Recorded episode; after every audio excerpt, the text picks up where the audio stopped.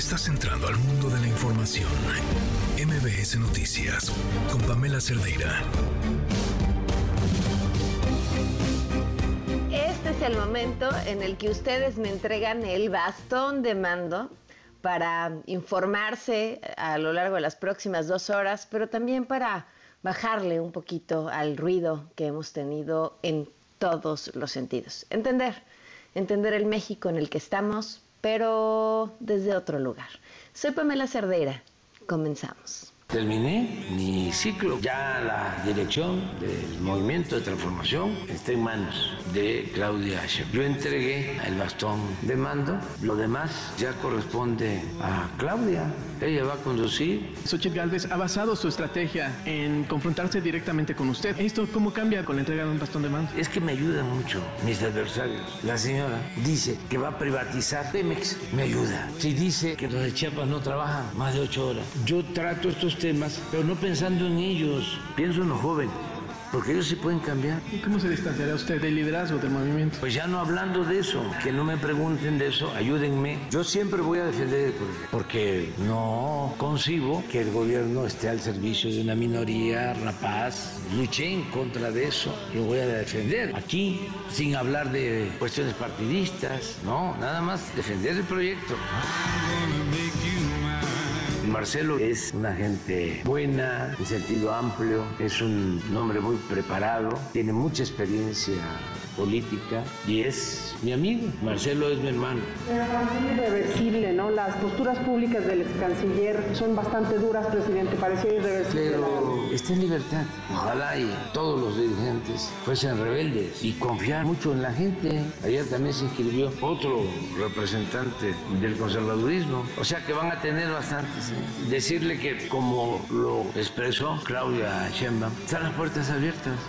Pero al mismo tiempo que tomen sus decisiones. Hay que convocar, no cerrarle las puertas, no decir, ah, no, tú vienes del PRI, tú vienes del PAN, tú vienes del PRD, tú vienes del Movimiento Ciudadano. No, no, no, no. Y si van a llegar, porque así va a suceder, de afuera, porque los que están adentro vamos a permitir que se vayan.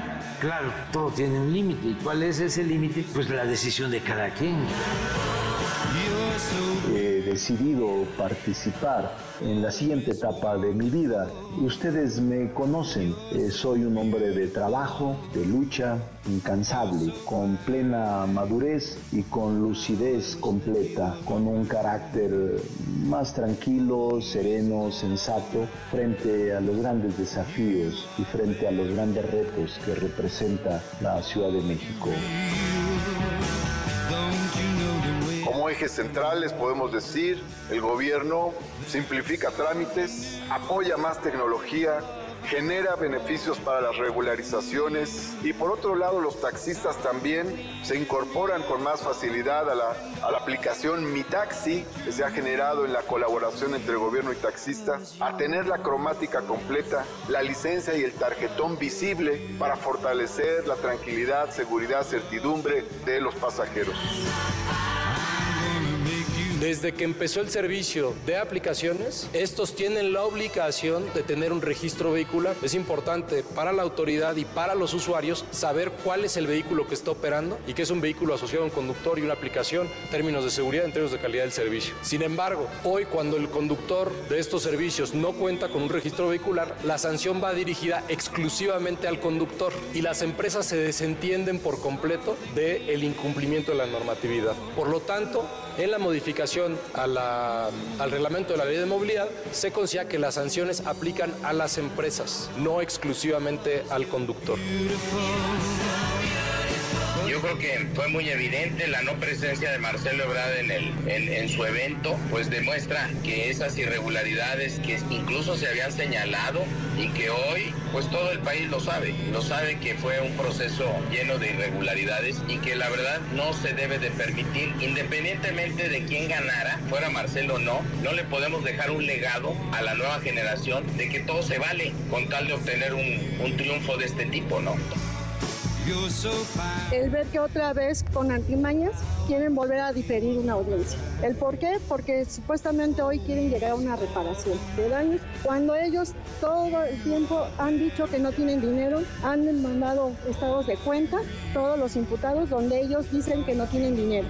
Y hoy salen con que quieren llegar a un acuerdo con las 100 personas pues si no tienen dinero, ¿cómo es que quieren llegar a un acuerdo? Muy buenas tardes, gracias por acompañarnos. Soy Pamela Cerdeira en este viernes 8 de septiembre del 2023. El teléfono en cabina 5166125, el número de WhatsApp 5533329585, Twitter, Facebook, Instagram, TikTok, me encuentran como Pam Cerdeira.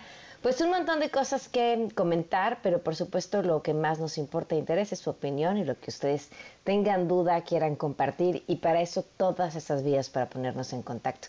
Vámonos con la información. Pues ya nos lo había avisado el presidente que iba a entregar el bastón de mando y sucedió justamente la noche de ayer que le dio pues este bastón eh, a Claudia Sheinbaum, el presidente Andrés Manuel López Obrador, como pues para pasarle el mando de la 4T, que dice que ya no se va a meter y ya no va a hablar del tema, pero va a defender la transformación. Pues es lo mismo, Adrián Jiménez, buenas tardes. ¿Qué tal? Buenas tardes, Pam, auditorio, los saludo con gusto. Así es la noche de ayer, de ayer jueves, un día después de que pues formalmente fuera nombrada la coordinadora nacional de la defensa de la transformación, eso que que les dicen para no decirle que será la futura candidata, pues Claudia Sheinbaum recibió el bastón de mando de manos del presidente Andrés Manuel López Obrador, un símbolo de pueblos originarios de nuestro país, de distintas regiones, y donde pues no hubo presencia de ninguno de ellos. Minutos antes de las nueve de la noche, el presidente López Obrador, la ex jefa de gobierno Claudia Sheinbaum, las corcholatas que se quedaron en el camino y los gobernadores salieron del restaurante donde se reunieron en el centro histórico y ahí en un pequeño acto protocolario el jefe del Estado mexicano entregó este bastón de mando a quien será pues la candidata presidencial de Morena en 2024 al recibirlo mientras cientos de seguidores le gritaban porras, frases de apoyo. Claudia Sheinbaum me aseguró que dará continuidad al proyecto de transformación y que estará a la altura de las circunstancias. Vamos a escucharla. Tengan la certeza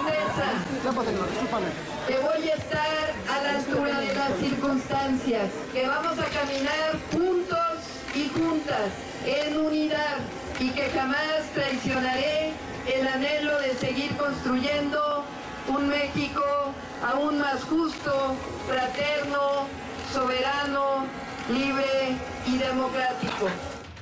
Continuó con su discurso en el que destacó los logros de la 4T. Sus simpatizantes pues, aguantaron unas 4 o 5 horas de pie por momentos bajo la lluvia y aún así el ánimo prevaleció entre ellos. Algunos con los que platicamos nos dijeron que no eran acarreados.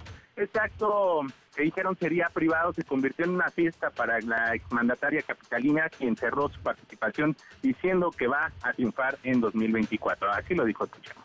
Desde aquí, con este histórico bastón de mando que recibo del presidente de la República, de quien ha sido y es nuestro dirigente Andrés Manuel López Obrador, aunque entrega el bastón de mando, vamos a resguardar siempre su legado y hay mucho trabajo por hacer hacia adelante, porque vamos no sé si se pueda decir, pero vamos por el 2024.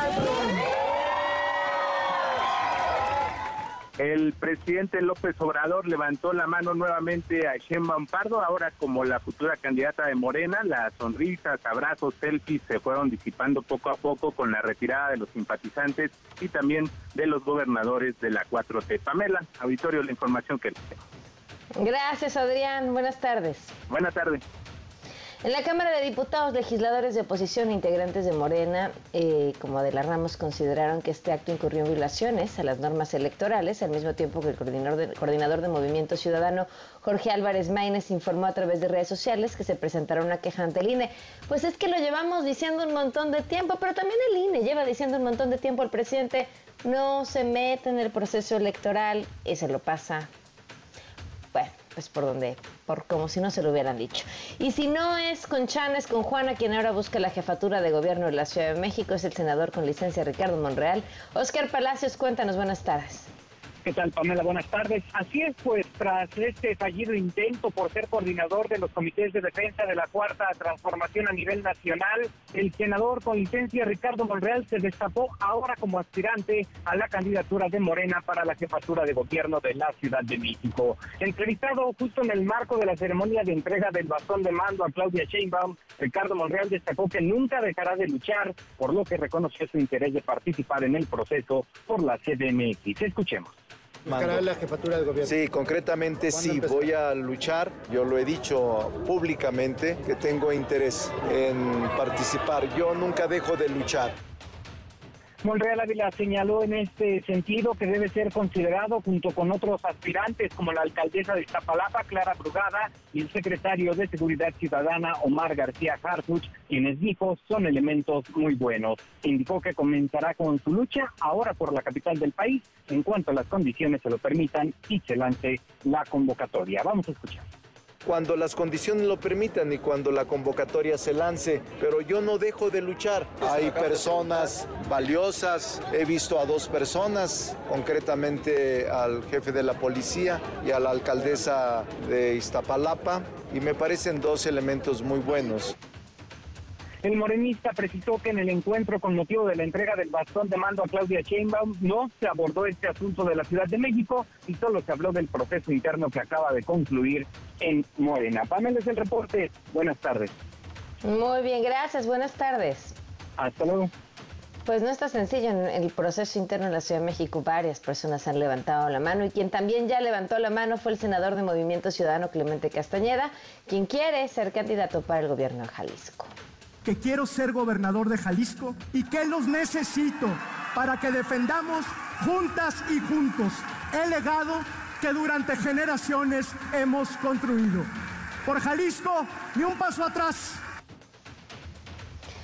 En la Ciudad de México este viernes familiares de pacientes con fibrosis quística se manifestaron en Paseo de la Reforma de Insurgentes para exigir el abasto de medicamento llamado Tricafta, que es usado como tratamiento para corregir una proteína y esta protesta se da en el marco de hoy, que es Día Mundial de la Fibrosis Quística. Y atentos a lo siguiente, en Estados Unidos el gobierno de Texas logró frenar esta orden que se había dado para que quitaran las boyas y los muros acuáticos colocados en el río Bravo para combatir el paso de migrantes indocumentados. En la línea está Patricia Estrada, quien tiene la información. Te escuchamos, Pati. Buenas tardes. Hola Pamela, ¿qué tal? Muy buenas tardes. Buenas tardes al auditorio. Breve, muy breve fue la victoria del gobierno de Joe Biden en su intento por quitar permanentemente las boyas acuáticas que el gobernador de Texas, Greg Abbott, ordenó instalar en el río Bravo, en el tramo de Eagle Pass. Esto a fin de detener el paso de indocumentados a Estados Unidos. Y es que el miércoles el juez David Ezra ordenó que se quitaran esas gigantescas boyas color naranja por representar una amenaza para la seguridad de los migrantes y para no afectar las relaciones entre Estados Unidos y México. El juez Ezra le dio al gobernador de Texas hasta el 15 de septiembre, día del grito de independencia en México, para que quitara las boyas, pero tal como lo prometió el gobernador Abbott el jueves, la Corte de Apelaciones de Nueva Orleans suspendió el fallo del juez Ezra, lo que es un punto a favor del gobierno de Texas y las boyas antiinmigrantes se quedarán en su lugar de manera temporal en lo que está la disputa legal.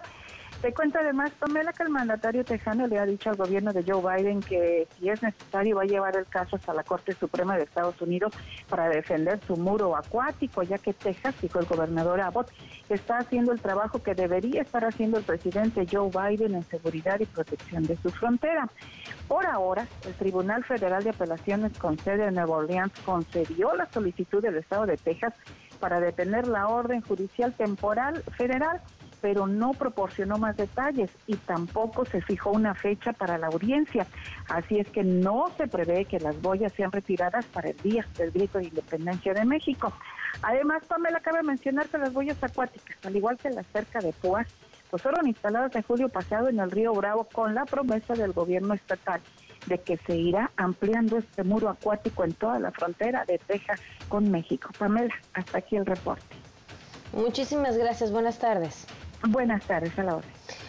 En Guerrero, la madrugada del jueves, un grupo de hombres atacó a personas que estaban adentro del Mad Bar, un establecimiento que está sobre la costera Miguel Alemán.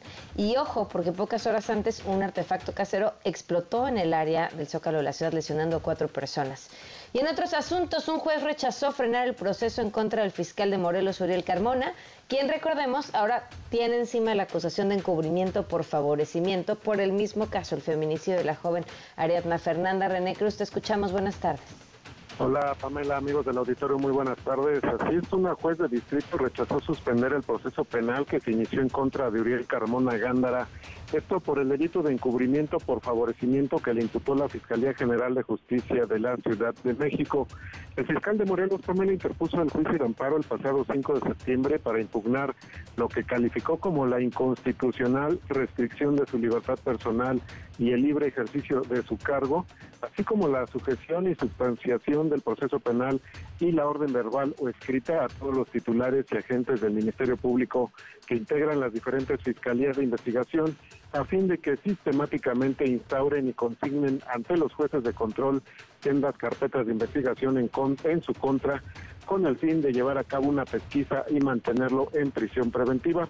No obstante, la impartidora de justicia negó concederle la suspensión provisional a Carmona Gándora al argumentar que de forma preliminar los actos reclamados no son inconstitucionales, además de que el proceso penal es de orden público insuspendible, pues la sociedad está interesada en que los juicios se tramiten sin interrupciones a efecto de sancionar a los probables responsables de conductas delictivas del mismo modo rechazó suspender la integración y tramitación de diversas indagatorias, ya que con la medida cautelar pues estaría obstaculizando la etapa de investigación, con lo que se vulneran disposiciones de orden público y se afectaría el interés social.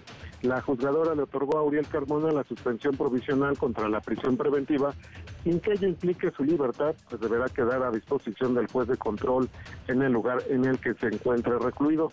El fiscal de Morelos ya impugnó la resolución, por lo que en las próximas horas un tribunal colegiado pues deberá resolver si la confirma, modifica o revoca. Pamela, el reporte que tengo. Buenas tardes. Buenas tardes. La Fiscalía Española presentó una acusación formal en contra de Luis Rubiales por el beso no consensuado que le dio la jugadora Jenny Hermoso en la entrega de las medallas del Mundial de Australia. Lo están buscando imputar por los delitos de agresión sexual y coacciones. Uf, bueno, oigan, y en otros temas, eh, esto que subió a sus redes sociales Geraldine Ponce, escuchen. Nombre es una obsesión por parte del gobernador que tiene contra mí, contra gente de, de mi gabinete, mis funcionarios, porque pues no sé qué es lo que piense. Simplemente he trabajado y aquí están, en este momento, llevan al jefe de gabinete que anteriormente... Una orden de aprehensión, dicen que me detienen por el delito de violencia familiar. Aquí tienen la orden de aprehensión. Estoy cooperando, no me... No empuje, no empuje, no empuje. Estoy cooperando. No está cooperando? Ya, ya, ya. Aquí dice que está la orden de aprehensión supuestamente por violencia familiar. donde se le entregamos la, la orden de aprehensión que traemos que ejecutar. Dicen que es un delito de violencia familiar. Operativo. No encuentran al asesino del periodista. Y a mí me hallaron por delito de violencia familiar. Pues es Geraldine Ponce, la alcaldesa de Tepic, quien, como escucharon, dice, entraron a su domicilio para llevarse al jefe de gabinete del ayuntamiento, como escucharon, acusado de violencia familiar. Son las 4 con 19. Quédate en MBS Noticias con Pamela Cerdeira. En un momento regresamos. Estás escuchando MBS Noticias con Pamela Cerdeira. 4 con 22 minutos. Entender, entender el mundo requiere ayuda, requiere amistades que te lo expliquen o un diccionario como el de L. Figueroa. Diccionario para principiantes, chairismos, fifismos y otros mexicanismos políticos. Bienvenidos a este rincón de la sabiduría, de la introspección, de la convergencia entre el lenguaje político y nuestro día a día. Las siguientes son las palabras más mencionadas en el World Trade Center y que me han pedido explicar su significado real. Recomendaciones. Línea de acción indicada por ya sabes quién al presidente de su partido. Anuncio oficial. Lectura del resultado de la encuesta realizada al dedito seleccionador. Operadores electorales funcionarios públicos que democráticamente encaminan al pueblo bueno a votar libremente por la candidata favorita del inquilino de Palacio. Conteo. Suma de votos para determinar cuántos militantes coinciden con el creador del partido. Confianza. Seguridad plena de que un proceso estuvo libre de irregularidades, tan plena que permite a los responsables dormir como un angelito. Urna caja transparente donde se depositan los restos del proceso interno para elegir a la ungida guinda. Bastón de mando, estafeta que el presidente de la República pasa a su corcholata favorita para evitar costosas encuestas y votaciones que los ciudadanos insisten en mantener. Y eso es todo por hoy. Se despide de ustedes L. Figueroa. Los esperamos la próxima semana con más simulaciones en el 102.5 con Pam Cerdeira.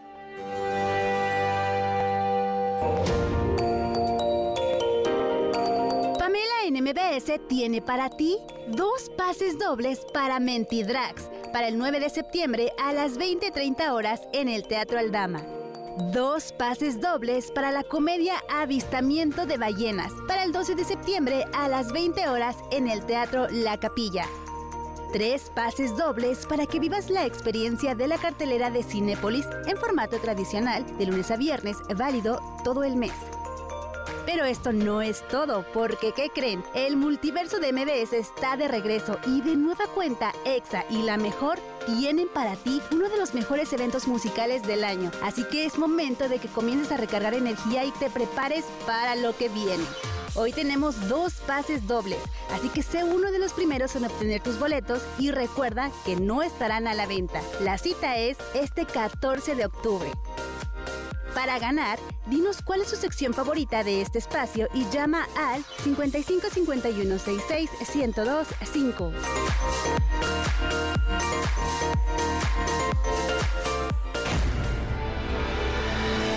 Quédate en MBS Noticias con Pamela Cerdeira.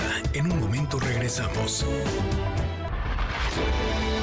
Estás escuchando MBS Noticias con Pamela Cerdeira con 28 minutos. Continuamos en MBS Noticias. cuando hablamos de los problemas en el sector salud o de los sueños guajiros de Dinamarca, em, o los, las cifras eh, que registran cómo los mexicanos han estado más en salud en los últimos años, eh, por supuesto por una pandemia, pero también a falta de servicios públicos adecuados, medicamentos que atiendan las necesidades que tenemos poco pensamos en las historias que hay detrás de eso, a menos que uno le toque vivirla en carne propia y entonces, entonces lo entiende muy bien. Nos acompaña en la línea Nancy, ella es mamá de Sofía. ¿Cómo estás Nancy? Gracias por acompañarnos. Hola, ¿qué tal? Muy buenas tardes. Este, gracias por abrirme este espacio. Eh, cuéntame, Nancy, ¿qué es lo que tiene Sofía? ¿Cómo y cuándo la diagnosticaron? Claro, bueno, mi pequeña eh, se llama Sofía Gómez Cortés tienen 10 años. En el 2019 nosotros entramos al Instituto Nacional de Pediatría dándonos un diagnóstico de factor de Von.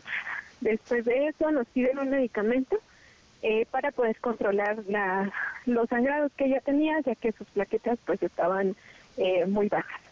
Después de eso empiezan a checar los doctores la parte de hematología, que es el servicio que ella en el que ella está, y resulta que pues fue un eh, falso positivo, me dice así la doctora, y le mandan a hacer en Estados Unidos, en un hospital de San Francisco, un estudio eh, pues ya más en específico, ya que en México pues no contamos con este tipo de estudios eh, a nivel genético. En este estudio arroja que ella tiene el padecimiento de disqueratosis congénita, también desarrolló anemia aplásica derivado de la falla medular que provoca esta enfermedad. que pues es una enfermedad obviamente rara, ya que no se da como siempre, ¿no? En todos los casos. Eh, ¿Qué es la disquera? ¿Qué, qué, quiere decir tener disqueratosis congénita? Disqueratosis congénita. Eh, en su padecimiento, eh, sus células, esto es una falla medular, entonces todo es a nivel genético. Eh, a ella nos dicen que nuestro ADN es como una computadora, que al fabricarnos, así es, em, ah. pues todo nuestro ADN se compone de muchas letras. En ella se duplica una letra que hace que se, se desarrolle esta enfermedad. Sus células no maduran y va como muriendo lentamente, se podría decir, su médula, porque hay deficiencia de, ella. Eh, manejamos unos niveles súper bajos, ¿no? Eh, estamos hablando de unos neutrófilos de 200, de 200 unidades cuando pues los niveles son más altos como un mínimo, ¿no? En los niños.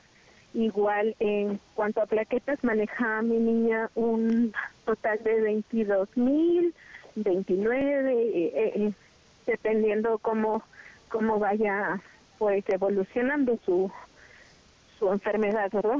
Este, cuando nos dan este diagnóstico, la hematóloga me dice que ella debe de llevar un tratamiento. Entonces, pues yo hago lo posible, ya que ella me dice que debo de conseguirlo. Eh, se llama Proviron, que es un andrógeno. Este medicamento está en desabasto en México, no lo encontramos en México como tal.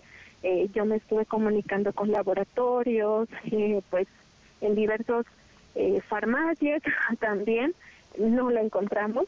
Em, a esto yo llego a una parte eh, en la cual pues me, em, me empieza pues obviamente a empapar de información en la cual yo veo que en la parte de los gimnasios, fisicoculturistas, la parte deportiva ocupa mucho este andrógeno y pues contacto a una, persona para poder eh, pues adquirir el medicamento.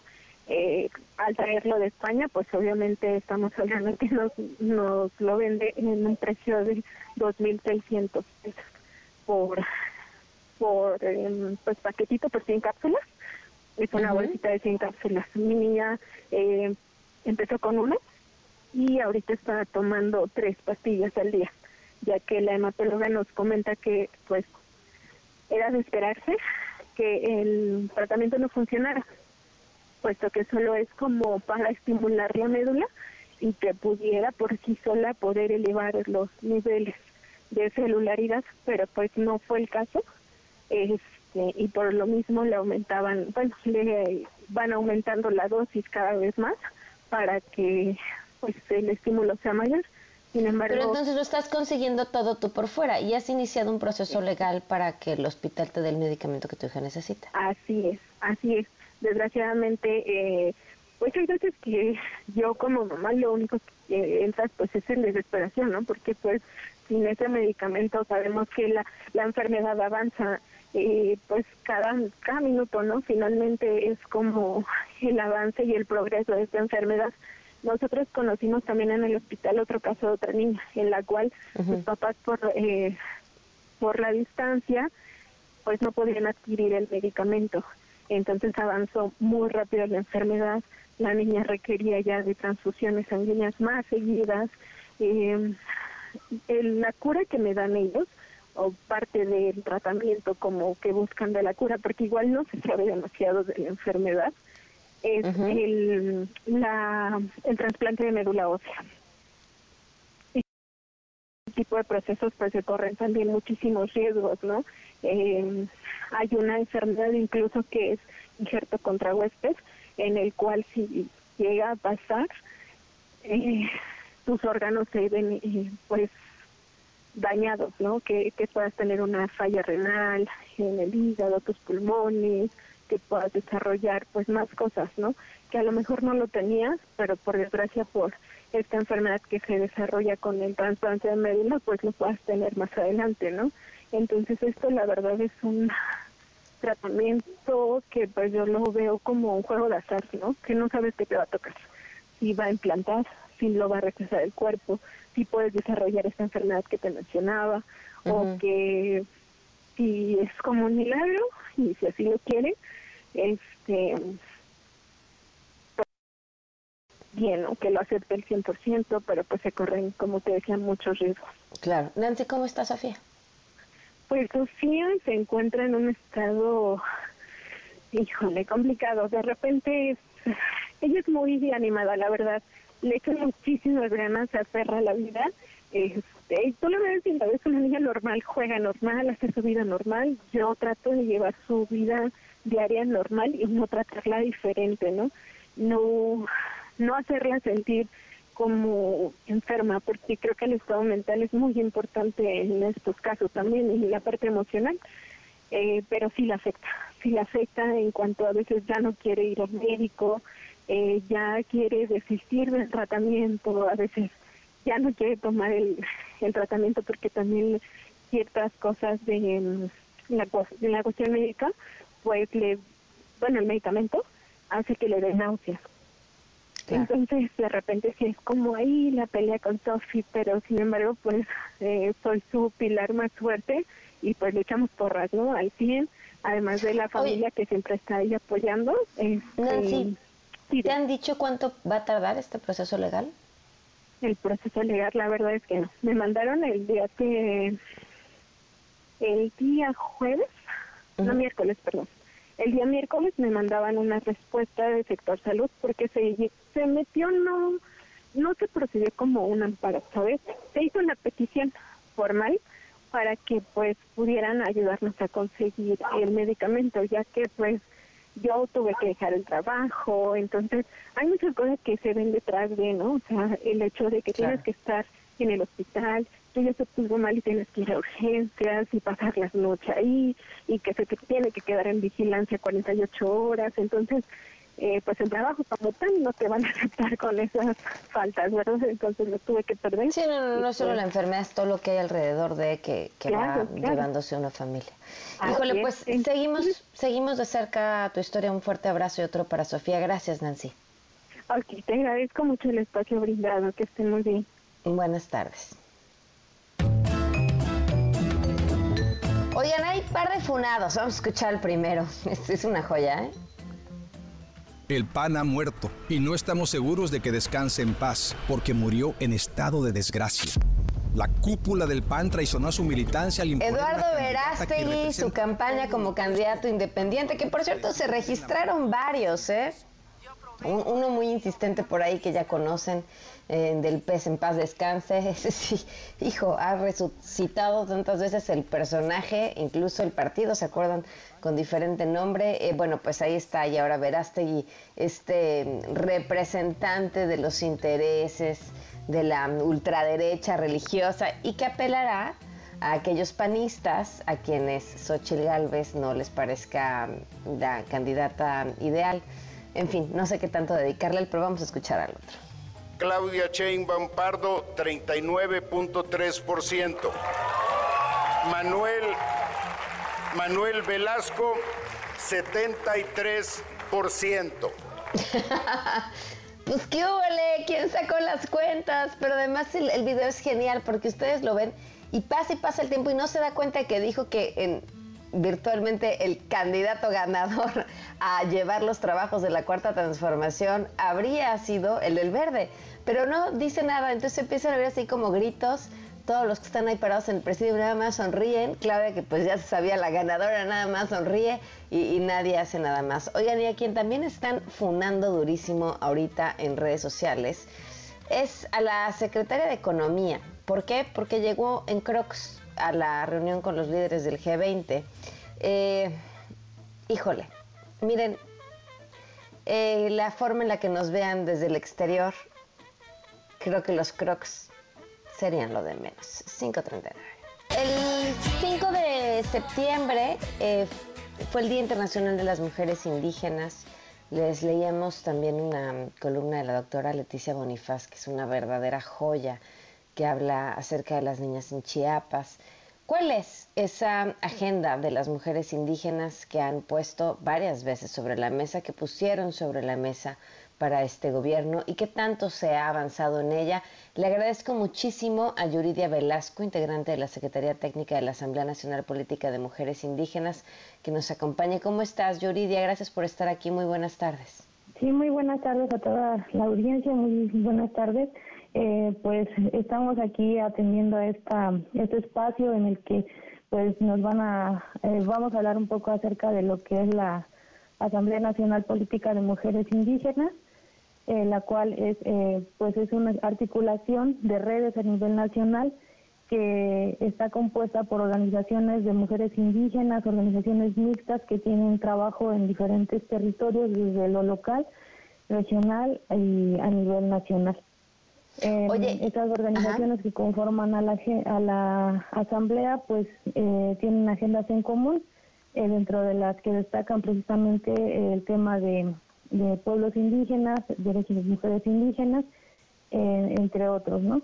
Eh, y justamente el pasado 4 de septiembre, en el marco del día 5 de septiembre, que se conmemora el Día eh, Nacional de las Mujeres Indígenas, pues se llevó a cabo un evento anual de la Asamblea, en el cual pues se abordaron varios puntos y dentro de ellos pues se realizó un balance referente a lo que a la política pública en atención a pueblos indígenas y en particular a mujeres indígenas. ¿Qué es eh, aquella agenda de las mujeres indígenas que se ha solicitado, que es una deuda pendiente? Pues dentro de la agenda que este, vamos dando seguimiento y que precisamente eh, va a, a vincular todos los temas que tenemos en común con las organizaciones que conforman a la Asamblea, pues se arma un, eh, un documento en el que conjunta eh, 11, 11 puntos, dentro de los cuales pues destacan el reconocimiento a las mujeres indígenas como sujetas de derecho, ya que pues eh, a través de la política pública no se no se dan como estos espacios de participación y los procesos eh, luego quedan como eh, no son del todo pertinentes ¿no? y no, no favorecen la participación de las mujeres indígenas en estos ¿Por, espacios. ¿Por qué, Yuridia? Perdón que te interrumpa aquí, pero ¿por qué? Porque, o sea, pareciera que en, en cuestión de, de, derechos, en cuestión de las leyes, en el papel, esa participación ya estaría garantizada. ¿Qué está fallando? Eh, dentro de los planteamientos que se hacen desde la Asamblea, se encuentra... Eh, que dentro de la política a, veces se plantean programas, pero que no tienen eh, una pertinencia cultural. Eh, hablando un ejemplo, eh, hablemos de, los, de las casas de la mujer indígena, en donde está, no es como tal un, una acción permanente del gobierno, sino que se maneja como un programa únicamente como una especie de proyecto en el que se destina presupuestos y estas casas tienen una función muy importante de atención a población, bueno, a mujeres indígenas que son víctimas de violencia y desde estas casas eh, se trabaja todo lo que tiene que ver con derechos sexuales reproductivos, eh, atención a mujeres que han sufrido violencia, entre otros, ¿no? Y que pues no no se tiene como esta política de destinar un presupuesto permanente y que sea progresivo también para atención de las mismas, ¿no? Por citar un ejemplo. Entonces, dentro de otros puntos, eh, pues es eso, ¿no? Y además de que eh, cuando se participa, pues a veces esos cargos eh, pareciera que únicamente están como requisitados por cuestión de cuotas, pero en el ejercicio de los derechos, pues no hay algo que garantice que efectivamente se va a tener el, ejercicio pleno de, del derecho para ejercer el cargo.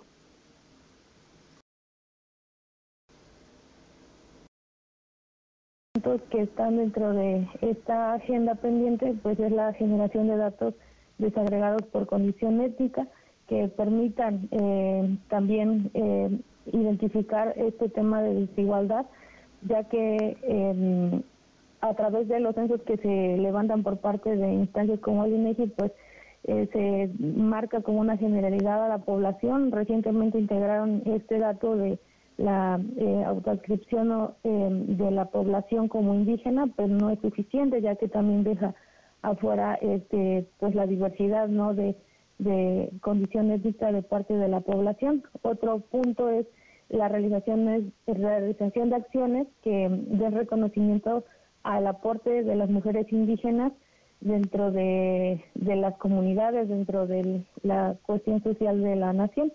Eh, o como cuarto punto es la revisión de la ley agraria para que se incorporen los derechos de las mujeres indígenas al acceso de la tierra, ya que en su mayoría este, los titulares de la tierra pues son los hombres y en el caso de las mujeres un menor porcentaje pues son quienes pueden tener este reconocimiento.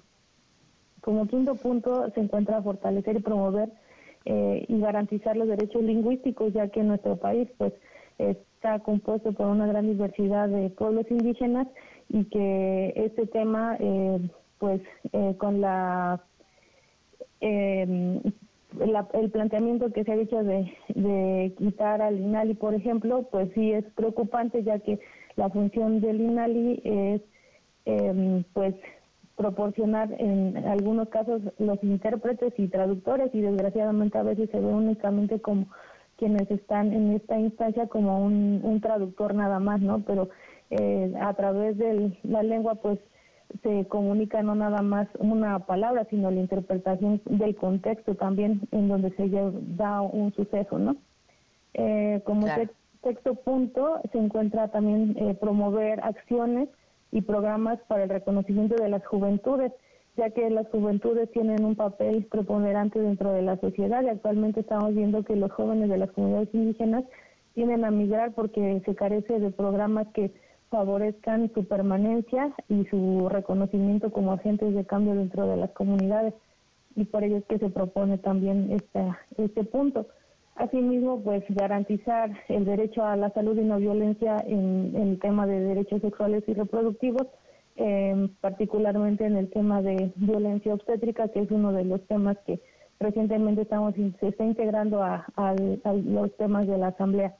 Asimismo, pues como mencionaba hace rato, este potenciar lo que es el modelo de las de las CAMIS, de las casas de mujeres indígenas, que eh, pues brinda atención en diversos territorios del país y que pues puede verse como un tema ya de política pública y no únicamente como proyectos no eh, temporales no eh, asimismo también pues eh, aunado a este tema de los derechos de las mujeres indígenas pues va el tema de la el respeto y que se garantice el ejercicio de la partería tradicional de manera libre desde la cosmovisión de nuestros pueblos no y que no se vea como una em, un, un, medio eh, denigrante, ya que la atención que brindan las parteras es muy importante dentro de los territorios y que incluso pues eh, atienden em, casos donde pues no se tiene acceso a estos servicios de salud. Claro, claro. Em, y bueno, otro punto es eh, pues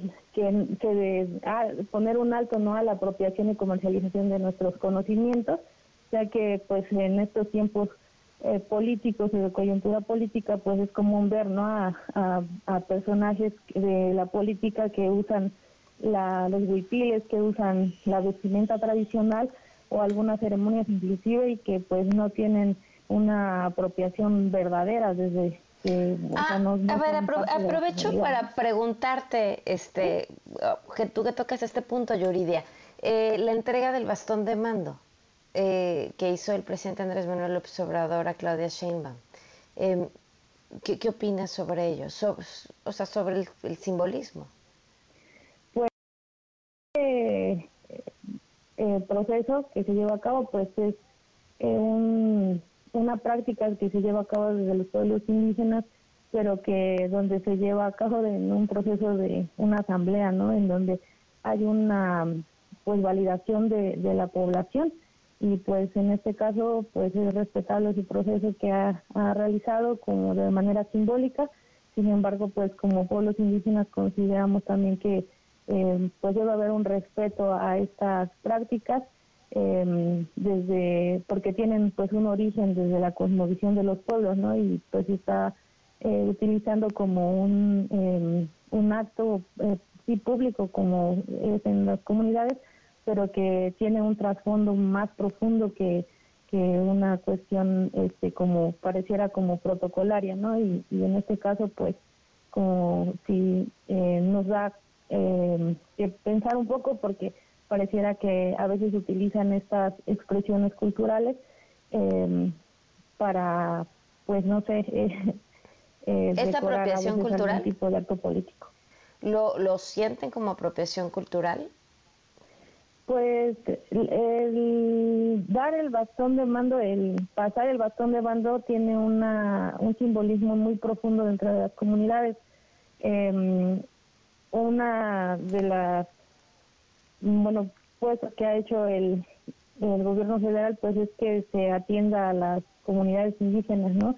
Que a lo mejor es una forma de reivindicar eh, todos esos procesos eh, pues que vienen desde las comunidades, sin embargo, pues creo que carece mucho de una cuestión contextualizada en donde pues efectivamente haya una participación en asamblea y pues un sinfín de, de procesos que conducen a este proceso. Claro. Pues, eh, Yurida, te agradezco mucho que nos hayas acompañado, que nos compartas cuáles son todas esas demandas que están ahí pendientes y que serán ahora más importante que en proceso nuevo y que, y que no hay que olvidar lo que, lo que no se ha cumplido y todo lo que se tiene que hacer. Muchas gracias. Sí, muchísimas gracias por este espacio. Buenas tardes, damos una pausa y volvemos. Quédate en MBS Noticias con Pamela Cerdeira. En un momento regresamos. Estás escuchando MBS Noticias con Pamela Cerdeira.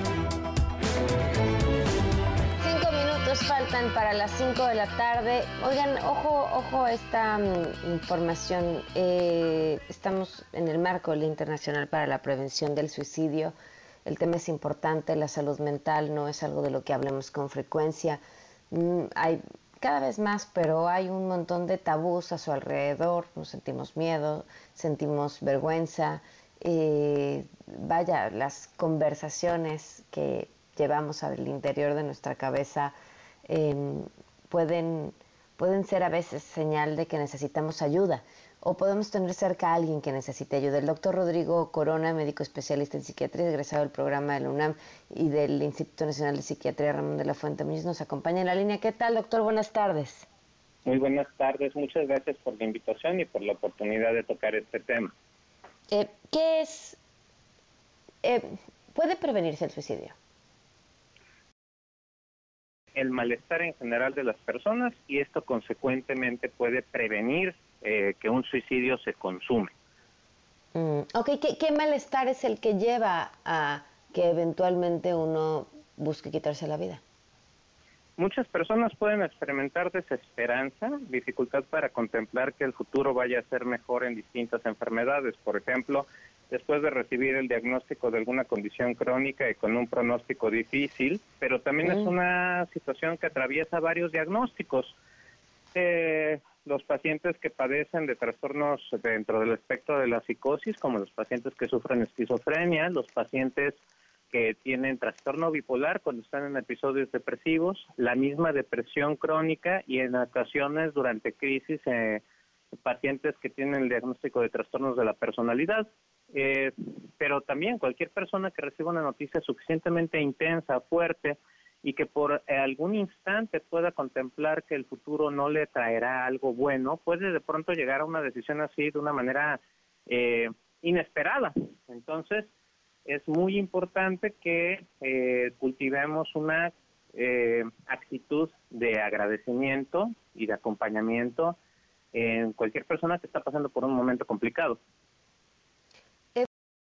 Sabemos que aquellas emociones que tenemos pueden ser un problema y que requieren ayuda?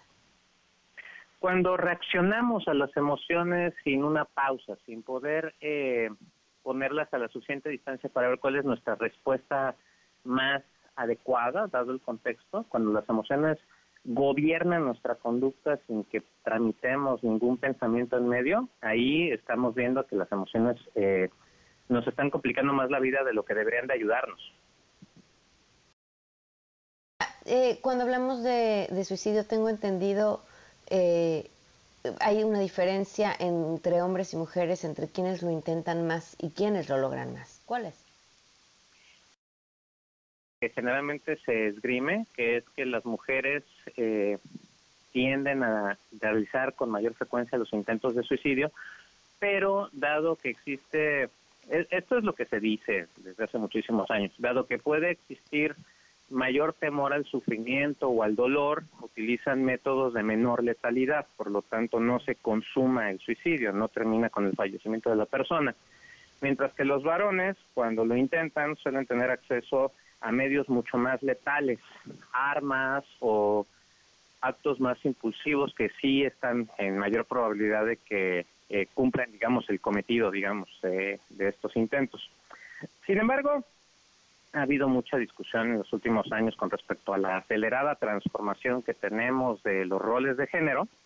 Entonces, pues esto ahora se discute bastante, ¿no? Que tanto muchas personas que eh, son del género masculino más bien eh, no nos dicen, no abren que han estado teniendo conductas parecidas al suicidio, pero que no consideramos como intentos suicidas, pero que son conductas autodestructivas, como el incremento en su consumo de sustancias, conductas progresivamente más temerarias, por ejemplo, eh, conducir el auto a mayores velocidades, hacer maniobras más arriesgadas o relacionarse con personas que les van a traer más problemas que eh, ayuda.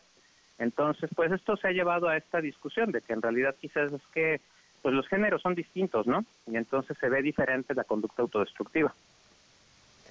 Nunca hubiera pensado que eh, ciertos comportamientos podrían considerarse dentro del mismo punto de vista de, una tendencia hacia suicida, o sea, las amistades o los comportamientos de riesgo o simplemente uno asociaría el suicidio con un factor único de, una em, inmensa depresión, no el que se la pasa juntándose con gente equivocada o corriendo el coche a altas velocidades. Sí, es una discusión que se tiene. Estos cambios en perspectiva nos están ayudando en últimos años a ayudarle a más personas que antes sufrían en silencio. Y creo que este es un punto muy importante cuando hablamos de suicidio.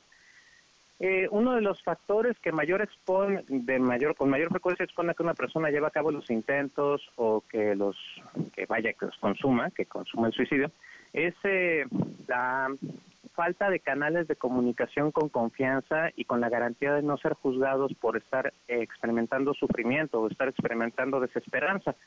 Vemos muchos mensajes superficiales eh, de positividad sin que haya una aceptación de que a veces todos enfrentamos dificultades, todos enfrentamos momentos de gran frustración y todos de pronto podemos experimentar mucha desesperanza hacia el futuro.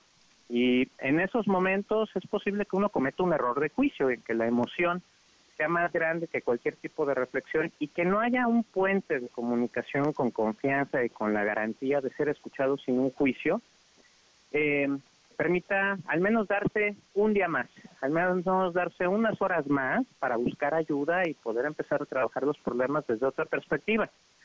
Muchas veces el trabajo de un especialista en salud mental es ayudarle a la gente a ver las cosas desde otro punto de vista, desde otra perspectiva. Y cuando uno se eh, cambia de posición, yo digo en broma, me puedes permitir quizás esta broma de decir, eh, si yo estoy viendo el David de Miguel Ángel, me puedo atrever a darle la vuelta y verle el trasero, ¿no? Entonces, si yo cambio mi punto de vista, voy a contemplar las cosas desde un lugar que antes no podía ver y quizás pueda descubrir cosas bellas que no me había atrevido a contemplar antes. Muchas veces eso es lo que hacemos en salud mental, es cambiar, ayudar a las personas a ver las cosas desde otro punto de vista, simplemente cambiando el orden de las palabras que usamos, eh, sacando un poquito más al frente información que estaba oculta y eso empieza a modificar las conclusiones a las que llegamos en nuestra vida cotidiana, desde cosas muy sencillas, aparentemente muy triviales, pero que para algunas personas simplemente se vuelven eh, la tormenta en el vaso de agua. Claro.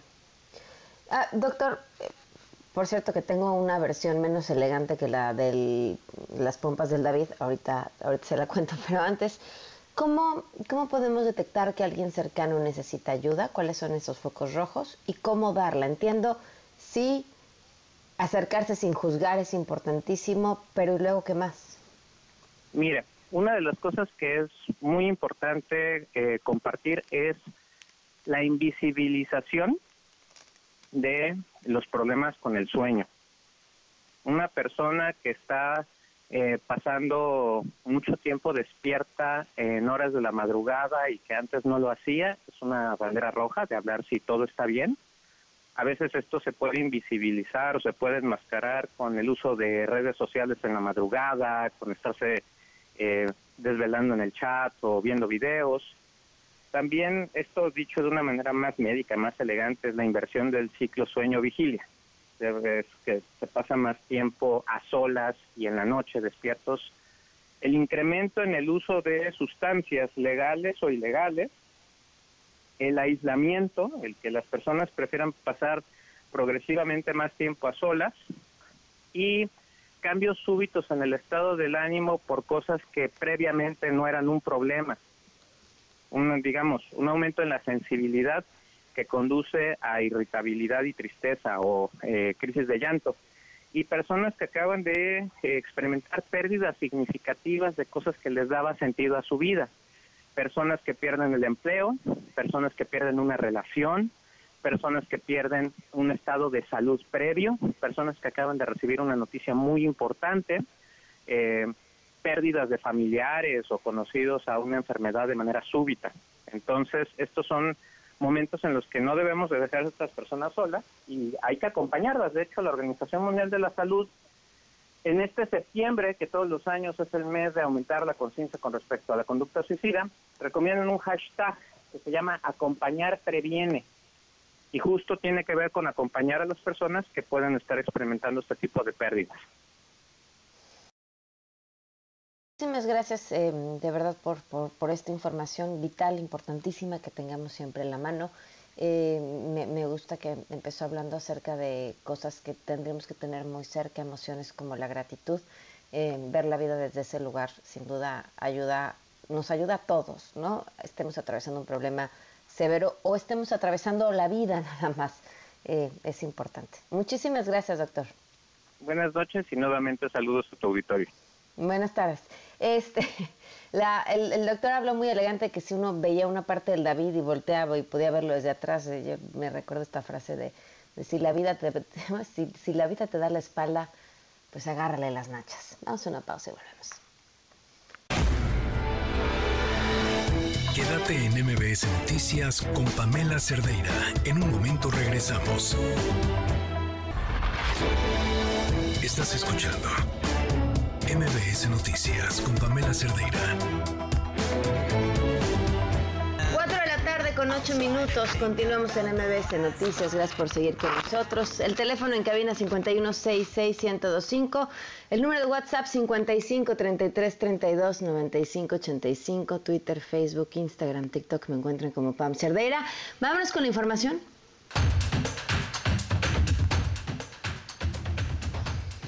El Instituto Nacional Electoral recibió en total 27 solicitudes de ciudadanos que pretenden llegar por la vía independiente a la presidencia de la República, dos mujeres. De este total, seis cumplieron con los requisitos para obtener su constancia y comenzar con el proceso. Entre ellos, pues ya se los comentábamos ayer, Eduardo Verástegui, Ulises Ruiz, Hugo Eric Flores, otra vez Hugo Eric Flores, Rocío Gabriela González y César Enrique Azaín del Castillo. ¿Qué tienen que hacer? Pues juntar un montón de firmas y además no son solo firmas de un lugar. O sea, el proceso para ser candidato independiente no es sencillo. Y bueno, pues ahí están, ya veremos qué sucede. En el Estado de México fue detenido un sujeto vinculado con el asesinato de un chofer de autobús de la línea Tizayuca, esto ayer en la autopista México-Pachuca. Mientras tanto, los transportistas están exigiendo a las autoridades más y mejores condiciones de seguridad. Marco Cabañas, corresponsal de MBS Noticias, te escuchamos. Marco, buenas tardes. Hola Pamela, buenas tardes, buenas tardes al auditorio. Efectivamente, autoridades federales del Estado de México y de Hidalgo continúan realizando acciones para el esclarecimiento del homicidio de un operador de transporte público identificado como Daniel N. de 32 años de edad de Tizayuca, ocurrido el día de ayer jueves eh, en la autopista México-Pachuca. A través de un, de un comunicado conjunto, se informó que los hechos violentos registrados en el kilómetro 29 de la autopista México-Pachuca con dirección a Pachuca a la altura de la colonia Esmeralda en el municipio mexiquense de Tecámac eh, permitieron trazar líneas de acción para garantizar la seguridad de los operadores de transporte público. A través de las cámaras del C5 se confirmó la participación de tres individuos quienes abordaron la unidad de transporte público de la línea de autobuses México-Tizayuca y anexas en la parada de la avenida 3030 en el municipio de Catepec. En el trayecto los implicados detuvieron el vehículo eh, sobre la autopista, obligaron al conductor a descender y le dispararon con un arma de fuego causándole la muerte. Eh, posteriormente esparcieron al interior del autobús una sustancia presumiblemente inflamable con intención de incendiarlo, lo cual no consiguieron. Te informo, Pamela, que derivado de estos hechos y para esclarecer diversos delitos de homicidio y extorsión en agravio de operadores de transporte público, autoridades federales y estatales establecieron una mesa operativa en el municipio de Tizayuca, Hidalgo, con el objetivo de coordinar acciones cuyos resultados permitieron horas después la captura de Fernando Alonso M., alias El Fercho, identificado como dueño del vehículo utilizado en la agresión. Esto fue en el municipio de Nezahualcóyotl. Eh, te informo que en Tizayuca suman dos homicidios recientes de operadores de transporte público, asimismo denuncias de extorsión y cobros por derechos de piso vinculados a la organización delictiva Los Hijos del Diablo. Te comento que existen ya tres personas detenidas integrantes de esta organización que ya están en proceso en el estado de Hidalgo. También esa información, muy buenas tardes. Gracias, Marco. Buenas tardes. Buenas tardes. El presidente Andrés Manuel López Obrador llegó a Colombia para reunirse con su homólogo Gustavo Petro. Esta visita se da en el marco de la conmemoración de los 50 años de la consumación del golpe de Estado en contra de Salvador Allende por parte del ejército de Pinochet. Luego que termine su encuentro, el presidente volará a Chile. Por cierto, eh, les mencionaba que estaban funando en redes sociales a la Secretaría de Economía por haber llegado al G20 en, en Crocs, pero no, y, y vale la pena mencionar, no no es la llegada a una reunión per se el G20, es la llegada nueva de Delhi. Entonces, bueno, también creo que hay que poner distancia a las cosas. Y cuando uno no puede poner distancia, hay que ponerle crocs. Escuchen esto. La Fiscalía General de Justicia de la Ciudad de México cumplió una tercera orden de aprehensión en contra del fiscal de Morelos, Uriel Carmona. Juan Carlos Alarcón, buenas tardes. Me da gusto saludarte, Pamela. Gracias. Muy buenas tardes. La situación jurídica del fiscal de Morelos, Uriel Carmona Gándara, se complicó aún más luego de que la Fiscalía Capitalina ejecutó una tercera orden de aprehensión en su contra por el delito de feminicidio en su calidad de auxiliador. El vocero de la Fiscalía Capitalina, Ulises Lara, informó que este viernes detectives de la Policía de Investigación se trasladaron al Penal Federal del Altiplano en el Estado de México para dar cumplimiento a la orden de captura de un juez de control. Escuchemos. Luego de conocer del feminicidio de la joven Ariadna Fernanda, posiblemente no aplicó el citado protocolo y además, como es del conocimiento público, hizo diversas declaraciones en las que hizo patente que se encontraban ante hechos atípicos del delito de feminicidio. Ese desvío de la información posiblemente se tradujo en ayuda para los activos del delito, Rautel y Vanessa N., dado que su intención no era otra que evitar que fueran investigados por ese hecho.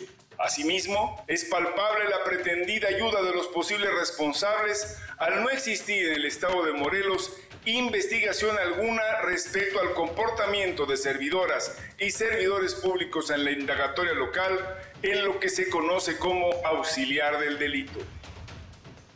Ulises Lara destacó que en la investigación se detectó que servidores y servidoras públicas de aquella entidad posiblemente contribuyeron a desacreditar el delito de feminicidio. Incluso se detectó que el informe policial homologado fue modificado.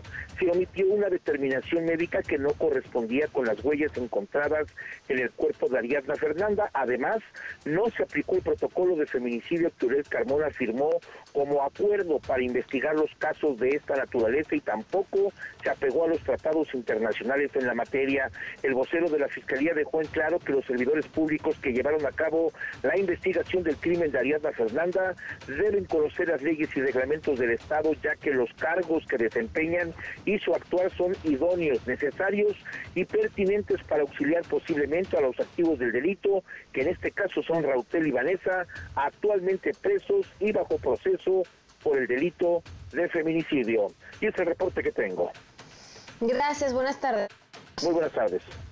A pesar de que la Secretaría de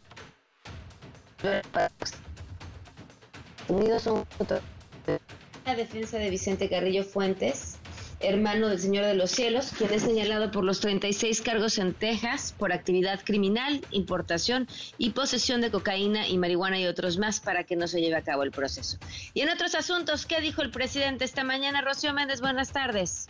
Buenas tardes, Pamela. En principio, la próxima semana se entregaría la categoría 1 en la operación del Aeropuerto Internacional de la Ciudad de México. Escuchemos al primer mandatario de manera no oficial porque van a hacer el trámite la semana que viene. Le informaron a la secretaria de Relaciones Exteriores, Alicia Bárcena, habló con ella el secretario de Transporte del gobierno de Estados Unidos para informarle que han decidido ya entregar a México la categoría 1 en la operación del aeropuerto. Se cumplieron todos los requisitos. Le agradecemos mucho al secretario de Transporte de Estados Unidos. Le agradecemos mucho al presidente Biden. Esto es una señal de que son muy buenas las relaciones. Y el traslado de operaciones aéreas al AIFA es por saturación de vuelos en el aeropuerto capitalino, insiste el presidente de la República. Ya es muy riesgoso la operación del aeropuerto de la ciudad, porque son muchos vuelos. Ya habíamos acordado con las líneas aéreas bajar el número de operaciones. No cumplieron, dijimos, hasta octubre de plazo. Pero empezaron las presiones de las líneas aéreas. Me planteó el almirante, ellos aceptan que entre en vigor el acuerdo a finales de diciembre, porque ya tienen vendidos boletos. Está bien, pero pero que empiecen ya a trasladar sus vuelos al Felipe Ángeles. Y no hay ningún pretexto, al contrario, es más bajo el TUA. Pueden vender el boleto a un precio más bajo. Entonces, que me digan cuántos vuelos se van a trasladar en septiembre, más tardar en octubre, al LAIFA. Y dos, que haya vuelos de noche que no se cargue mucho en determinadas horas. Le puedo decir a los accionistas que están seguras sus inversiones, no tienen problema los bonos, no hay ningún riesgo. Y tras el acto de anoche, Claudia Sheinbaum ya encabeza el liderazgo del movimiento que lo llevó al poder en el 2018, subraya el presidente López Obrador terminé mi ciclo. Ya la dirección del movimiento de transformación está en manos de Claudia Sheinbaum. Yo entregué el bastón de mando, lo demás ya corresponde a Claudia. Ella va a conducir. Xochitl Galvez ha basado su estrategia en confrontarse directamente con usted. ¿Esto cómo cambia con la entrega de un bastón de mando? Es que me ayudan mucho mis adversarios. La señora dice que va a privatizar Pemex, me ayuda. Si dice que los de Chiapas no trabajan más de ocho horas, yo trato estos temas, pero no pensando en ellos, pienso en los jóvenes. Porque ellos sí pueden cambiar. ¿Y cómo se distanciará usted del liderazgo del movimiento? Pues ya no hablando de eso, que no me pregunten de eso, ayúdenme. Yo siempre voy a defender el proyecto, porque no concibo que el gobierno esté al servicio de una minoría rapaz. Luché en contra de eso, lo voy a defender. Aquí, sin hablar de cuestiones partidistas, no, nada más defender el proyecto. Pamela, el reporte al momento. Bueno, pues ayudarle, gracias. Buenas tardes. Muy buenas tardes. Oigan, y de vuelta a otros asuntos también en el país. En Jalisco este viernes arrancó la Asamblea Anual Somos el Cambio, donde se presentaron proyectos para resolver problemas en comunidades del país. La información la tiene Marta Gutiérrez. Cuéntanos, Elsa Marta. Gracias, eh, Pamela. Buenas tardes. En este momento, de hecho, los equipos finalistas están presentando sus proyectos en lo que es la edición número 13, Creadores del Cambio. Se eligieron 30, 30 proyectos de más de 2.000 que se presentaron a nivel nacional. Estos 30 proyectos fueron elaborados por niños, adolescentes y jóvenes de 13 entidades. Hasta ahora la mayoría de los proyectos son para mejorar escuelas, para tener un mejor ambiente, para generar empleos, tener seguridad en los alrededores de la escuela. Pamela, son varios de los proyectos ganadores. Eh, también han contemplado cómo cuidar eh, mejor los animales. Fue el presidente de la Fundación Somos el Cambio, Alfonso Romo Garza Lagüera, quien dio la bienvenida a los finalistas. Escuchemos parte de lo que les compartió. Un año más de demostrar que en México no hay cambio que no se pueda hacer cuando nos juntamos y cuando eh, nos ponemos de acuerdo con comunidad, con familia y con amigos para hacer nuestros, lo que queremos ver en nuestros países y en nuestras comunidades diferente. Recordó que los emprendedores más grandes del mundo iniciaron desde pequeño, imaginando y visualizando lo que deseaban, así que les dijo que ellos decidirán hasta dónde llegar. Por lo pronto, los grupos ya, dijo él, demostraron de lo que son capaces y pueden alcanzar. Aquí la voz de Alfonso Romo. Nadie de ustedes, nosotros les dimos nada, ustedes lo consiguieron solos. Quédense con eso grabado toda su vida, porque así es la vida. La vida está para que ustedes y nosotros colaboremos con los que conocemos para hacer los cambios que todos queremos ver. Así es la vida. Y ustedes llevan un paso adelante. Siempre les digo lo mismo y se los voy a repetir. Y los emprendedores más grandes del mundo han emprendido desde su edad. Durante el evento eh, también habló el director del Museo de Memoria y Tolerancia de la Ciudad de México, Miguel Ramos. Él les impartió una charla invitó a los niños y jóvenes a elegir su actitud frente a la vida, ya que les dijo que eso será lo que defina su futuro. Lo peor que puede pasar es ser indiferente a lo que pasa a su alrededor, porque simplemente se invisibilizan los problemas. Por eso los invitó a ser comprometidos, eh, Pamela. Así que estamos aquí escuchando parte de los proyectos ganadores y mañana será la ceremonia de premiación.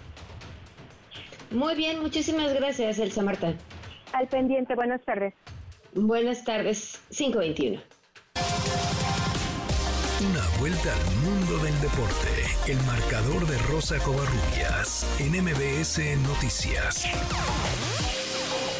Rosy, buenas tardes. Pam, ¿cómo estás? Buenas tardes. Por fin es viernes y el fin de semana va a estar cargadísimo de actividad deportiva. Arrancamos con lo que va a pasar el día de mañana en Arlington, Texas donde la selección mexicana se estará enfrentando precisamente a Australia. Esto, esta más bien, será la primera prueba, no vamos a decir que de fuego, pero sí la primera prueba para Jimmy Lozano al frente de la selección mexicana.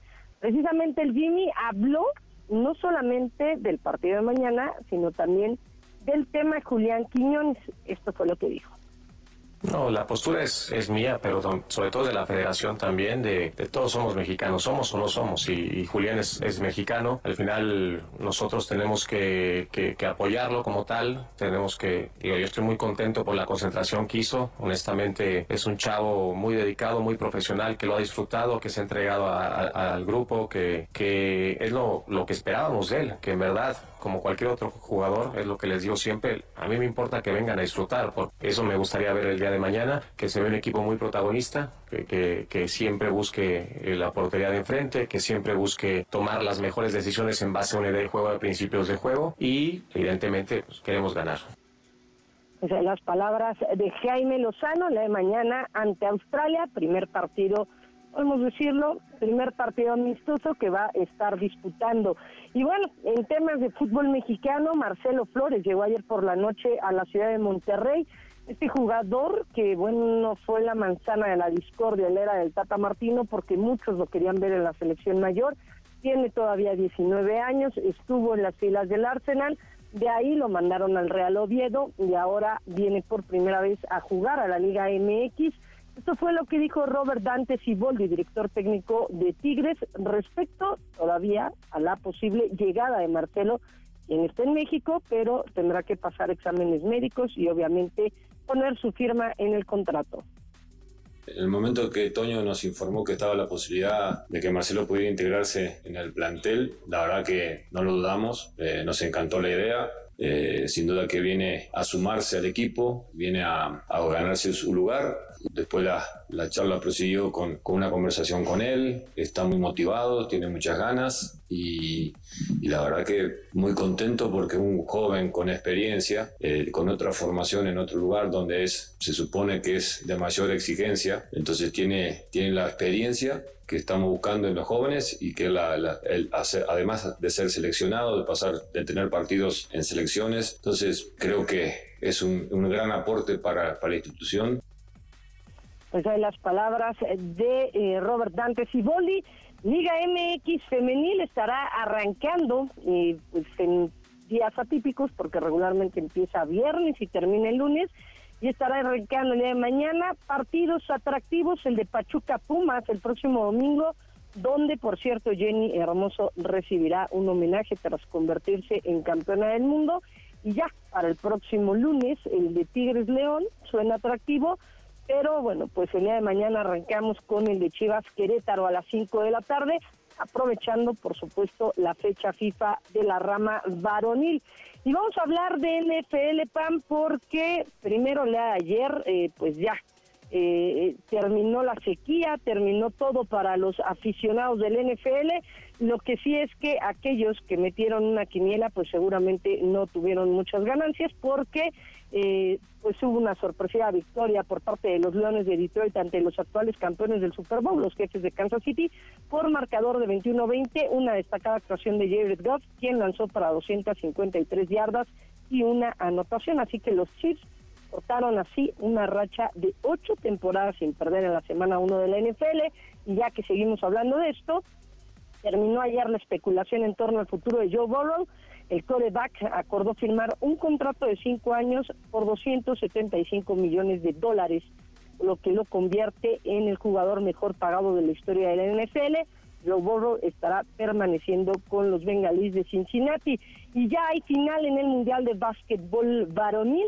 Serbia eh, pues tuvo una gran superioridad ante Canadá y derrotó precisamente a los canadienses. La final estará jugándola ante Alemania que dio la sorpresa del día al dejar por 113-111 fuera a la selección de los Estados Unidos.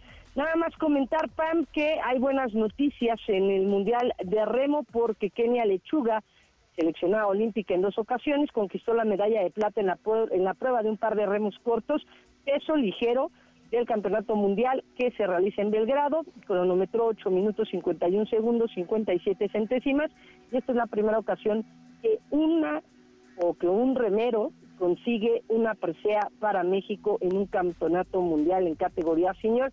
Nada más comentarlo, lamentablemente para Kenia, que ha estado en Juegos Olímpicos, esta prueba para París 2024 no es una prueba olímpica, así que bueno, pues ahí está. Eh, el día de hoy comenzó ya el selectivo nacional de clavados en Monterrey. Ya el próximo lunes estaremos hablando cómo queda la selección de clavados conformada para Juegos Panamericanos también pues pues el, el final, la final de la Copa Mundial de Tiro con Arco que se estará llevando a cabo en Hermosillo, Sonora, aquí este fin de semana, donde por supuesto estaremos viendo a las arqueadas mexicanas, Aida Román, eh, Alejandra Valencia, estarán y Ángela Ruiz estarán precisamente compitiendo este fin de semana en Sonora.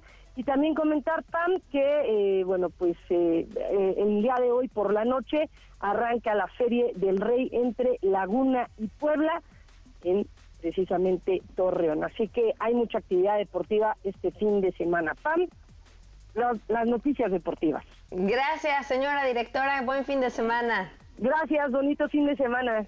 Un abrazo, Rosy. Vamos a una pausa. Quédate en MBS Noticias con Pamela Cerdeira. En un momento regresamos. Estás escuchando MBS Noticias con Pamela Cerdeira. 5 de la tarde con 31 minutos continuamos en MBS Noticias. Eh, hemos estado platicando acerca de lo que ha sucedido con el autotransporte en el Estado de México este inicio de una especie de autodefensas del transporte, después llegaron a un acuerdo con las autoridades que llevan a hacer pues lo que les toca, su chamba, eh, cuidar por supuesto a quienes, a conductores, pero también a los usuarios, pero ha habido en la última semana hechos muy lamentables que han acabado con la vida de algunos conductores. Eh, Jafet Sainz, presidente nacional de la Alianza de Autotransportistas, ¿cómo estás? Buenas tardes. Hola Pamela, buenas tardes, un gusto saludarte. ¿En qué van? ¿En qué vamos? Pues trabajando, trabajando, fíjate que eh, eh, en esta semana se detuvo a los primeros que, o a la primera camioneta que quemaron en Coacalco, ya se detuvo a esta gente, eh, y pues bueno, la Fiscalía sigue trabajando en este tema, nosotros seguimos apoyándonos o apoyándolos para que salga estos temas adelante pero pues todavía falta mucho, todavía falta mucho, Pamela. Oye, pero empezaron a trabajar juntos y pareciera que de cierta forma se recrudecieron los hechos, ¿no? la violencia.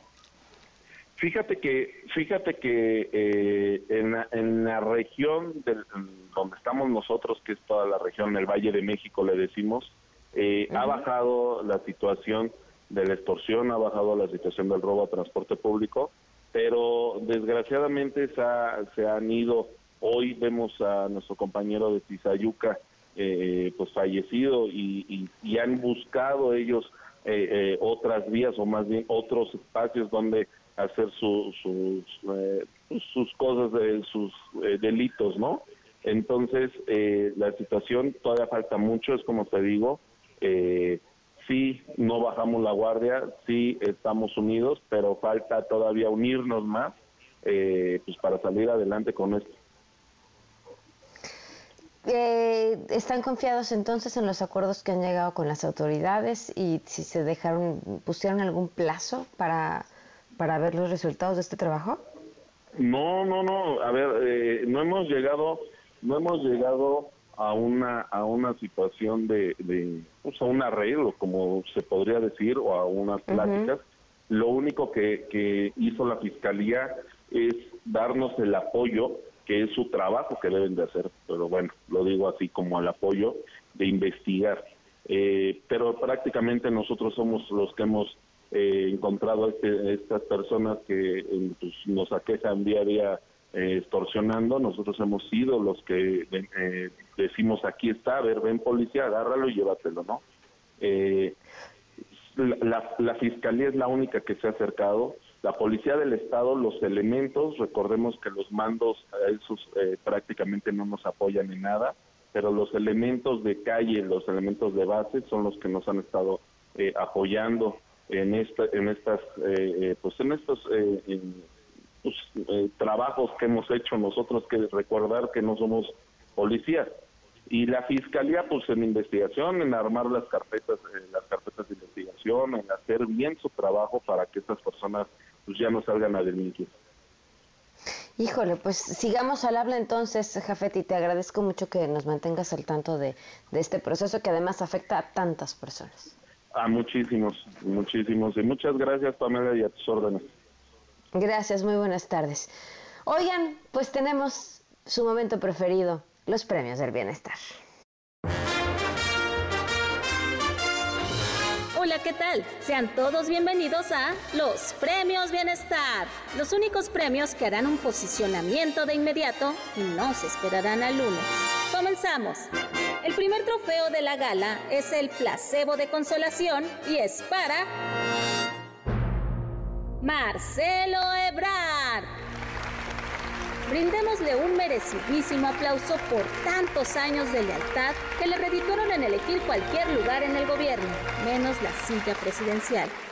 El segundo galardón de la tarde es la Chicanada Dorada y es un premio grupal para Mario, Manuel, Ricardo, Fernando, digo, Gerardo y Adán Augusto por avalar con su presencia lo que eligió el dedito de ya sabes quién.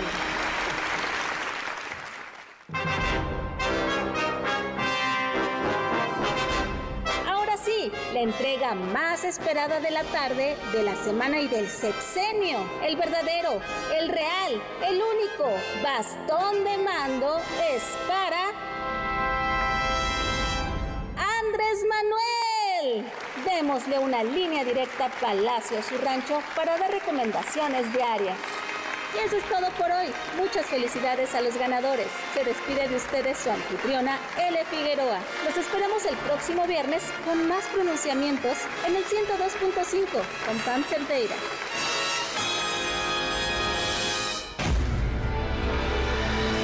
Quédate en MBS Noticias con Pamela Cerdeira. En un momento regresamos. Estás escuchando MBS Noticias con Pamela Cerdeira. Continuamos en MBS Noticias. Gracias por seguir con nosotros.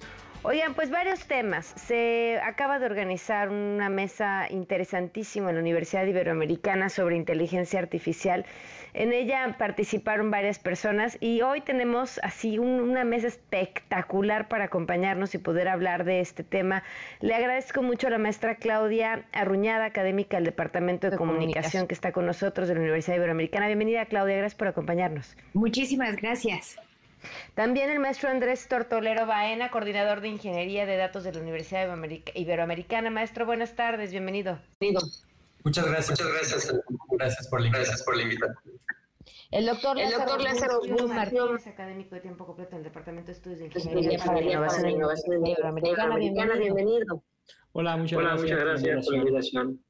Muchas gracias, Muchas gracias también, por acompañarnos. El doctor Luis Medina Juan, coordinador de doctorado interinstitucional. Gracias por estar aquí. Muchas gracias, Pamela. Un saludo a ti y a tu auditorio. A ver, tuvieron un evento con invitados internacionales, platicaron de la importancia de la inteligencia artificial, hacia dónde vamos, hacia dónde va en el tema médico, en el tema educativo, en la ciencia. ¿Qué concluyeron de este evento? ¿Quién quiere arrancar? Claudia, Claudia vamos. Claudia, vamos. Ok, creo que llegamos un montón, de conclusiones, porque, fue un evento, muy, amplio, multidisciplinario, en donde tuvimos oportunidad de abordar el tema desde diferentes disciplinas. Eh, Hablamos desde los dilemas éticos, eh, las cuestiones legales y por supuesto en los talleres también lo abordamos desde diferentes puntos. Eh, de este lado, en el Departamento de Comunicación, estuvimos enfocándonos a imagen, eh, a cine y a estructura de branding y publicidad. los colegas de Relaciones Internacionales hablaron de análisis de data. En fin, fue... fue fue muy rico lo que sucedió en esta semana y las conclusiones pues, pues son sencillas y pertinentes. La primera, ya estamos ahí, no, no hay modo de escapar. Este, esto es como la revolución industrial, como la máquina de vapor, eh, está porque está, va a cambiar muchos procesos, pero también hay que tomarlo con, eh, pues con mucha tranquilidad, sin miedo, entendiendo que al final del día eh, la herramienta eh, va a trabajar como un aliado, un aliado un tanto más inteligente que cualquiera de los otros aliados que hemos tenido a lo largo de la historia tecnológica, este, y que por lo pronto ahorita que, que está en sus primeros pasos de socialización, pues mucho depende de lo que nosotros estemos compartiendo con la herramienta. Al final, somos nosotros quienes marcamos la pauta, damos las instrucciones y decimos hacia dónde va y corregimos incluso lo que, lo que nos está proveyendo. Entonces, no, no necesariamente es una sustitución absoluta, ni nos vamos a quedar sin trabajo, ni, ni viene este Terminator y el apocalipsis, al menos no por el momento. Entonces, eh, sí, esto, esto esto es un poco de lo que, de a lo que le llegamos y por supuesto en el ámbito académico, educativo, pues es algo que tiene que incorporarse ya a los planes de estudio, que tiene que incorporarse en las aulas, porque pues de alguna manera eh, sí vincula con lo que era nuestro cotidiano solicitar los ensayos, este, las lecturas, pues bueno. Oye, justo Claudia, qué, bueno que, lo dices, porque me llegó una publicidad hace poquito que hablaba de las las empresas, no era, ofrecía a las instituciones educativas un software para poder detectar qué porcentaje de los trabajos de los alumnos estaban hechos con inteligencia artificial. Y por otro lado, no me acuerdo si el New York Times reportaba lo que algunos maestros estaban haciendo, que era no, espérate, o sea, sí puedes usar, sí puedes y debes usar la inteligencia artificial, pero también es importante que aprendas a escribir. Entonces, los ensayos son tu examen, y entonces el ensayo lo haces aquí sentadito con una pluma y un papel donde me asegure que no vas a usar el chat GPT o cualquier otro sistema para, para, para que escriba por ti o para que piense por ti. Justamente, estamos dándole la vuelta. Eh, en el aula eh, ya nos compartirán los colegas un poco, pero de este lado lo que hacemos es, eh, yo les permito, por supuesto, utilizar BARD, utilizar ChatGPT, pero eh, para mí es muy importante la instrucción que le den, el prompt. Claro. saber qué es lo que están pidiendo, qué tan profundo, eh, porque esto a mí me da idea de en realidad si tienen un objetivo claro y sobre todo si están incorporando lo que saben a lo que están buscando. Entonces, la herramienta se convierte en eso, en una herramienta, no en una sustitución para acabar rápido la chamba y ya. Claro. ¿Tú, qué, opinas, ¿Y, qué incluiste también de este ejercicio? Sí, claro, totalmente de acuerdo con Claudia. Yo creo que es, la, es una herramienta y, debe ser tratado como tal. O sea, es, es, algo que nos facilita la vida, nos va a ayudar a de alguna manera eh, terminar o, o hacerlos el trabajo de una manera más rápida pero lo importante está en la manera en la que lo usamos y como decía Claudia, los prompts que hacemos. Si nosotros hacemos prompts vagos, nos va a dar una respuesta vaga y lo más importante es que una vez que nosotros estemos usando la herramienta, verifiquemos que efectivamente la respuesta que nos da es la correcta. Y ahí es justamente el, el espíritu crítico que se debe infundir en los alumnos. Ellos deben ser capaces de saber si realmente lo que les está dando la herramienta es verdadero y por qué, o es falso y por qué. Entonces, como una herramienta que ayuda a las personas, esa es justamente la manera en la que se puede utilizar para facilitar el trabajo, pero siempre cuestionando y verificando que la respuesta que nos esté dando es la correcta. Estoy completamente de acuerdo con lo que se ha mencionado, sin embargo, me gustaría agregar algo. Si pensamos que la educación debe ser impartida en estos tiempos de la misma manera que se hacía antes, estamos en un error. ¿Por qué? Porque los profesores no pueden esperar que los estudiantes respondan de la misma manera frente a los mismos ejercicios. Por tanto, la inteligencia artificial, más que un reto para que no lo usen, es como un reto como académicos podemos transformarnos para adoptarla y adaptar nuestra práctica a estos nuevos tiempos y que los estudiantes, por supuesto, puedan utilizarla como una herramienta para obtener conocimiento, no para hacer eh, copia y pega de lo que se dice, sin más que análisis crítico. Por tanto, yo pienso que lo fundamental acá tiene que ser eso, que la labor del docente también tiene que adaptarse a los tiempos que estamos viviendo. Oye, Luis, me imagino que, que, eh, que una, son, las claves en, el uso de la inteligencia artificial. Ya la educación en general siempre ha sido el pensamiento, el pensamiento crítico. Pero si ahora Pero estamos, si ahora entre una tarea, una tarea que la va a hacer algo, que la va a hacer más rápido que tú, mejor redactado que tú, sin errores ortográficos, con una carga de información previa que seguramente tú tardarías horas en adquirir, pues pensar críticamente se convierte en algo mucho más complicado, y, pero también con una necesidad mucho más urgente. ¿Cómo, ¿Cómo lo ven desde el ámbito educativo, tanto para los chavos como para entrenar a los docentes? Sí, claro, mira, yo ahí vislumbro dos retos, ¿no? Un primer reto que justo ya se empezaba a mencionar era esa idea de que si nosotros hacemos una solicitud a ChatGPT nos va a dar información que es verdadera. Y por default lo que tenemos que pensar es que la información que nos va a dar es probabilísticamente posible, plausible, pero no es, digamos, verdadera.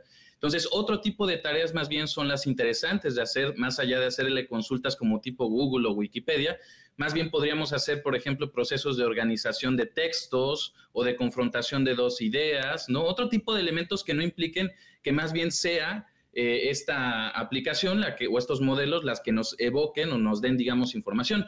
Y el segundo reto que ya lo empezó a abordar Lázaro es que mucho del discurso sobre el uso de estos modelos y de la inteligencia artificial en particular generativa es que se centra en cómo eh, cambiamos los métodos, ¿no? Pero yo creo que más allá de cambiar los métodos, también nos replantean una cosa que Claudia ya empezó a mencionar.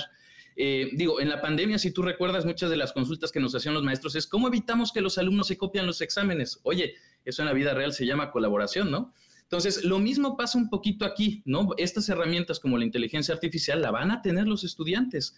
Entonces, no solamente nos, nos provoca un cambio en lo metodológico, sino en lo que vale la pena enseñar y aprender. Y eso ya lo empezaba a esbozar Claudia. Implica un repensamiento de los currícula que tengamos en las universidades. Ok, vamos a ir a una pausa. Aprovechen si tienen dudas y preguntas sobre este tema y volvemos. Quédate en MBS Noticias con Pamela Cerdeira. En un momento regresamos. Estás escuchando MBS Noticias con Pamela Cerdeira. Estamos teniendo una mesa interesantísima sobre inteligencia artificial, sobre lo que viene, lo que ya está, cómo hacerle frente, sobre este, sobre este evento que súper interesante para, para comentar lo que estaba sucediendo, eh, eh, traer expertos y demás. ¿De qué concluyen ustedes? Eh, bueno, otras, conclusiones, a las que, podríamos, llegar. Este, este hablamos un poco, del, ámbito, ámbito académico, ya hablamos un poco de educación. Ahora, Ahora quiero hablar como eh, lo que le toca al ciudadano común o lo que nos toca desde los ámbitos laborales, muy brevemente. Eh, primero, decir a todas las personas que nos están escuchando que la inteligencia artificial, aunque parece algo nuevo, tenemos un ratote conviviendo con ella, de una u otra forma. Este, desde que tenemos redes sociales con algoritmos, desde que tenemos este, geolocalizadores, eh, chats inteligentes, en fin, ya estaba la inteligencia por ahí. Entonces, eh, en ese sentido, pues que, no nos caiga tampoco como, como algo de peso o, algo que, no teníamos. Y en la parte laboral, sobre todo esto lo traigo a colación porque, eh, pues desde mi campo, que es la comunicación, la publicidad, este, pues sí, ya lo estamos viendo, por ejemplo, con la huelga de escritores y de actores en Estados Unidos, sí estamos teniendo algunas repercusiones, pero estas repercusiones también tendríamos que pensarlas desde otra perspectiva. Hay, hay muchos trabajos que si bien eh, con eh, potenciar la técnica en los últimos 15 años, pues se convirtieron en algo súper rutinario, en algo muy de talacha, y esa talacha, muy eh, afortunada y desafortunadamente, una inteligencia artificial la puede hacer. Y entonces estos trabajos que aportan poco valor o que se convierten en algo muy secuencial, sí se van a ver en peligro. Entonces, solo tomar en cuenta eso. Claro. Evolucionar lo laboral. Andrés. Yo creo que, como dice Claudia, es algo que ya está con nosotros, no es algo lejano, es algo que ya llegó de alguna manera tenemos que acostumbrarnos a, convivir con ella. Eh, podemos ya sea como conocimiento nada más de saber, saber como usuarios, que utilizan el o inclusive, como desarrolladores. Personas, Personas que, pueden desarrollar, utilizando, utilizando eh, eh, los sistemas de inteligencia artificial y bien, Liverpool, estamos, estamos por darte una nueva, una nueva carrera de ingeniería de datos, para, para poder utilizar, utilizar estas herramientas de manera, de manera correcta. Gracias, Andrés. Bueno, aquí lo interesante, de esto es que, la inteligencia artificial y todas sus aplicaciones, yo lo veo, como algo que va a pasar y por tanto no hay que tener miedo. Perder los empleos puede ser una de las cosas que más la gente le tiene miedo pero, pero tenemos que verlo, como, como que no es una pérdida, sino una evolución. Los autos, los autónomos, por ejemplo, hacían que la gente tuviera miedo que los choferes no tuvieran trabajo. Sin embargo, estas personas se transformaron hacia mantenimiento de los coches, mantenimiento de infraestructura, mantenimiento de los servicios, ¿no? Entonces, lejos de una oportunidad miedo, una oportunidad para evolucionar, una oportunidad para el desarrollo profesional. Así lo veo y no hay que tenerle miedo. Que se está diciendo de lo que es parte de la conversación en estos momentos sobre la inteligencia artificial y que habrá que seguirlo hablando. Je pense que c'est fini. Luis, te escuchamos. Sí, pues yo dos cosillas rapidísimo. Una primera que nos dejó eh, un asesor de la UNESCO, el doctor Wayne Holmes, que vino a visitarnos, que al día de hoy estamos hablando muchísimo de enseñar y aprender con inteligencia artificial, pero justo en este momento es más propicio a enseñar y aprender sobre inteligencia artificial. Creo que ahí hay un reto bien importante. Y el segunda, la segunda reflexión yo creo que es en, el tema de la desigualdad.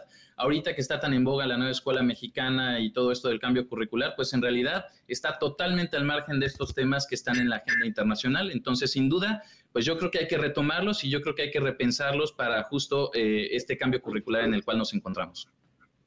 Eh, eh, clave que menciones eso, ¿no? Porque es cierto, la tecnología está haciendo más grande esta brecha entre quienes están accediendo a ella desde el ámbito educativo y quienes son completamente ajenos. Y mientras estamos discutiendo los libros de texto y chavos que en las escuelas no tienen ni siquiera agua, por otro lado tenemos otros discutiendo qué van a hacer con esta tecnología que analiza datos y lenguaje a una velocidad brutal.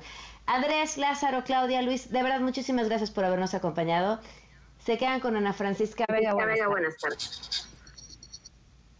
Ahora estás informado. Nos escuchamos la siguiente semana con las noticias que tienes que saber. MBS Noticias con Pamela Cerdeira.